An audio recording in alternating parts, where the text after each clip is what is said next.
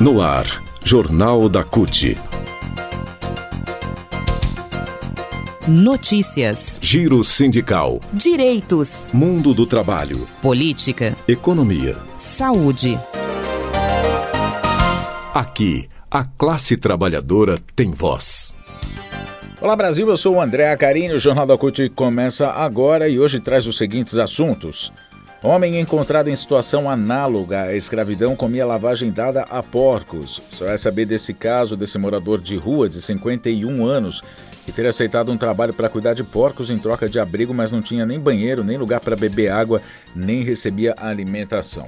Você confere também revisão do FGTS. Quem contratar advogado antes da decisão do STF pode ter prejuízo. E ainda, a POSP lança nessa quarta-feira uma pesquisa sobre violência nas escolas em São Paulo. Confira a partir de agora no Jornal da CUT. Rádio CUT. Aqui a classe trabalhadora tem voz. Jornal da CUT começa falando sobre mais um caso de trabalho análogo à escravidão. O resgate de trabalhadores nessa situação tem sido praticamente diário no país. Até hoje, segundo dados do Ministério do Trabalho e Emprego, somente nos três primeiros meses desse ano foram libertados 918 vítimas, libertadas 918 vítimas, um aumento de 124% em relação aos primeiros três meses de 2022, o que representa um recorde para um, um primeiro trimestre em 15 anos. Os resgates que tiveram maior repercussão nacional foram os dos 207 terceirizados na colheita de uva para as vinícolas Salton, Garibaldi e Aurora, e das cinco pessoas na mesma situação na preparação do Festival de Música Lula Palusa, realizado no último fim de semana em São Paulo.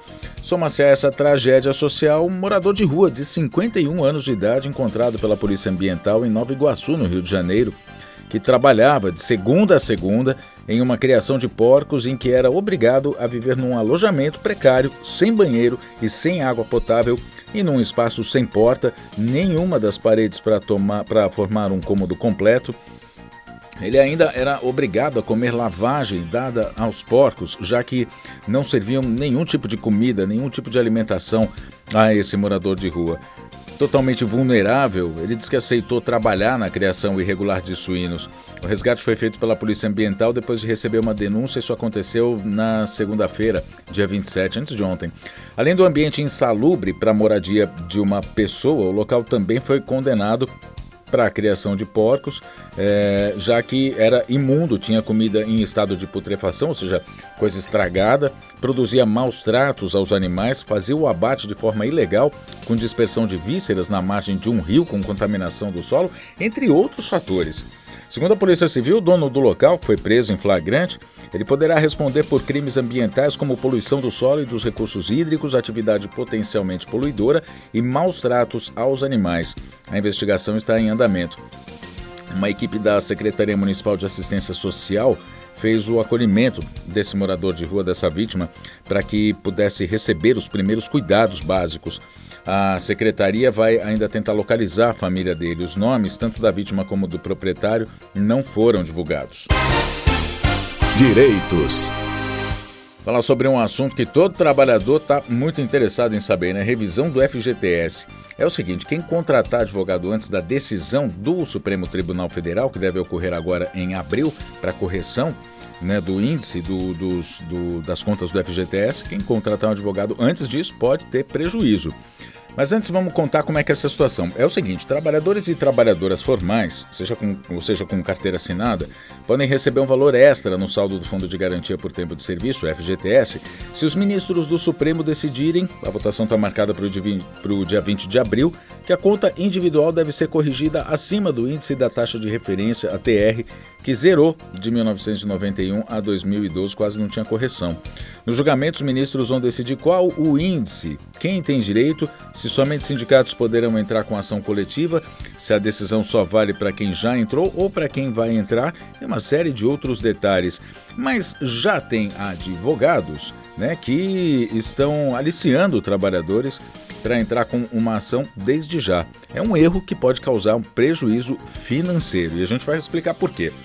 Nas redes sociais, centenas de advogados estão publicando vídeos induzindo o trabalhador 1. Um, a pagar um valor para que eles calculem quanto vão ganhar se o STF mudar o índice.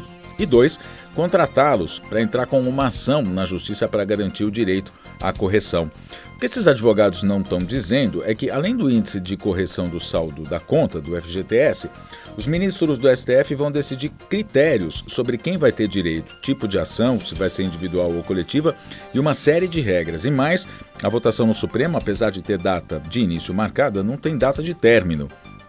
Os ministros do STF vão julgar a ação em abril né, a ação direta de inconstitucionalidade número 5090, que foi ajuizada lá em 2014 pelo Partido Solidariedade, que contesta o uso da TR, taxa de referência, como índice que corrige o saldo do FGTS. Os índices da TR são menores que os da inflação desde setembro de 2012 e já chegou a ser de menos de 1%, prejudicando os trabalhadores na hora da correção. A taxa ficou abaixo do índice de inflação de 1991 a 2012. Então, teoricamente, o que a, a, informação que é passada é que é o seguinte: o STF vai julgar essa correção, vai mudar a correção para a inflação, então todo mundo vai ter um saldo para receber. Né? É, e aí precisa entrar com uma ação antes para garantir esse direito. É isso que estão dizendo. E é aí que precisa ficar atento, porque não é bem assim a história. Na verdade, o que vai ser julgado, como a gente acaba de dizer, né, vai ser definido, é uma série de regras. Então precisa esperar. E aí essa série de regras elas incluem o seguinte: se todos os trabalhadores vão ter direito à correção, independente de já ter feito o saque ou não nas contas do FGTS, se os sindicatos vão poder entrar com novas ações coletivas na justiça, fazendo a mesma reivindicação para os trabalhadores depois da decisão do STF, e se somente o trabalhador ou o sindicato que entrou com a ação vai receber retroativamente a correção a partir de 1999 ou de outra data a ser definida. Em resumo, é o seguinte: não adianta contratar um advogado agora, antes das decisões dos ministros do Supremo, porque no lugar de ganhar, o trabalhador pode perder dinheiro. Mesmo que o STF decida mudar o índice de correção, dependendo do valor a receber, os custos jurídicos na contratação de um advogado particular, que não seja do sindicato, podem ser maiores. Por isso, é melhor levantar esses custos antes de fazer uma, uma, contratação. O advogado Ricardo Carneiro, que é sócio do escritório LBS, que atende a CUT Nacional, presta assessoria jurídica, ele disse o seguinte: para aqueles que sofreram ou ainda sofrem com a precária correção monetária das contas do FGTS, não tem impedimento para que entre com as ações. A dica, no entanto, é que aguardem o julgamento do STF, essa é a orientação. É importante destacar também que o trabalhador deve se dirigir ao sindicato e procurar o departamento jurídico para ver se sua entidade já entrou com uma ação coletiva na justiça pedindo a correção do FGTS por um índice melhor que a TR. Essa foi uma orientação, inclusive, da CUT em 2013 a todos os seus sindicatos. Se o sindicato entrou com ação coletiva, é preciso checar se o trabalhador está na lista de beneficiários dessa ação. E para finalizar esse assunto, é importante dizer que a CUT não entra com esse tipo de ação, mas os sindicatos filiados a ela podem entrar. É por isso que a entidade está acompanhando de perto o julgamento do STF para, a partir da decisão dos ministros, orientar os sindicatos que deverão repassar a informação aos seus trabalhadores e aí sim dizer o que, que pode ou o que, que vai ser preciso, né, o que, que vai uh, ser preciso acontecer ou ser feito depois da decisão do STF. Giro Sindical. Bom, e nessa semana, um fato lastimável, lamentável, um garoto de 13 anos matou a facadas uma professora de 71 anos na Grande São Paulo. Caso que mostra, inclusive, o cuidado que se deve ter em relação ao que os filhos acabam acompanhando nas redes sociais. O garoto, nas suas redes sociais, ele fazia apologia ao nazismo, ao nazifascismo, enfim, ao extremismo e já, inclusive, dava indícios né, de que cometeria o crime.